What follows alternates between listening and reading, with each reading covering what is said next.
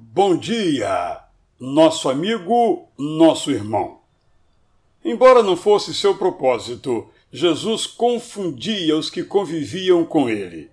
Desde então e até hoje, não tem sido diferente. A confusão continua, embora o Novo Testamento seja claro. De um lado, a sua absoluta diferença em relação ao ser humano foi sublinhada, a começar pelo seu nascimento totalmente atípico, com mãe humana, mas sem humano pai. Ao longo de sua existência, fez milagres por meio de uma simples palavra. Ao final, morto, não ficou no túmulo e voltou para o colo da eternidade.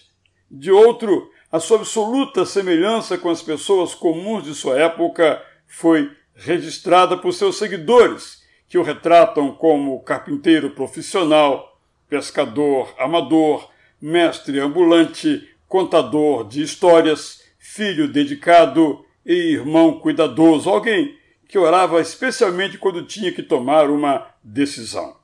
Como aceitar que fosse diferente e semelhante ao mesmo tempo? A pergunta ainda ecoa.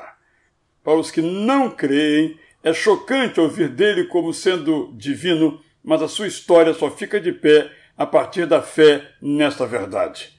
Para os que creem, pode parecer irreverência vê-lo como humano, mas ele mesmo se apresentou como tal.